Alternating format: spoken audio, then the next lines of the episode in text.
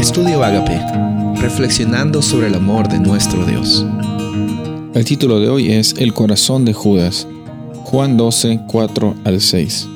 Y Judas Iscariote, uno de los discípulos, el que le iba a entregar, dijo, ¿por qué no se vendió este perfume por 300 denarios y se lo dio a los pobres? Pero dijo esto no porque se preocupara por los pobres, sino porque era un ladrón, y como tenía la bolsa del dinero, sustraía de lo que se echaba en ella.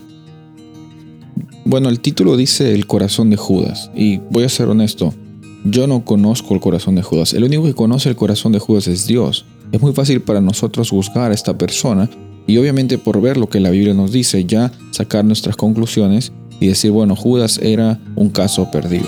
Si así fuera por las cosas que nosotros hacemos en algún momento en nuestras vidas, no todos en esta vida seríamos casos perdidos. Pero Dios no llama a los seres humanos casos perdidos.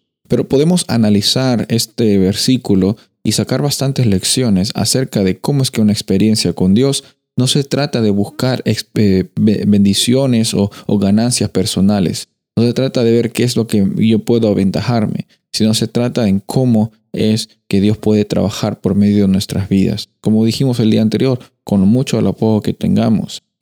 Judas, la situación aquí era de que estaba juzgando a esta mujer que había con, un perfume muy costoso, eh, embalsamado a Jesús, le dio una honra a Jesús.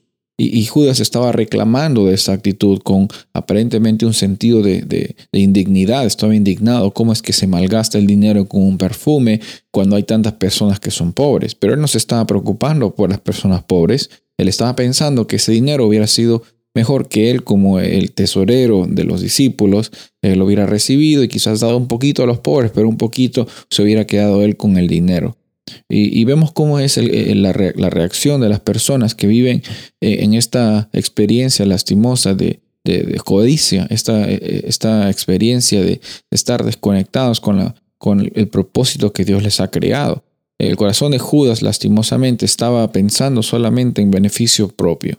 Y con todo eso él estaba juzgando a las personas. Vemos que el corazón que no tiene, y con todo eso Judas estaba juzgando a las personas, estaba juzgando a otras personas, pensando que él era mejor, pensando que quizás él iba a manejar mejor las finanzas y al mismo tiempo tratando de justificarse por cómo es que él estaba tratando de sacar provecho a el dinero que recibían Jesús y sus discípulos. ¿Cómo es no la situación que a veces no nos fijamos en nuestra propia vida y es muy fácil juzgar a la otra persona, las iniciativas que ellas tienen.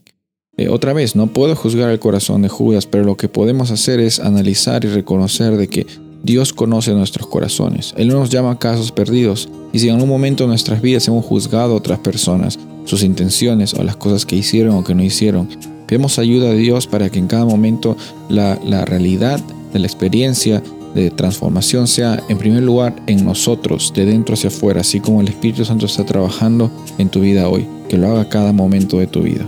Soy el pastor Rubén Casabona y deseo que tengas un día bendecido.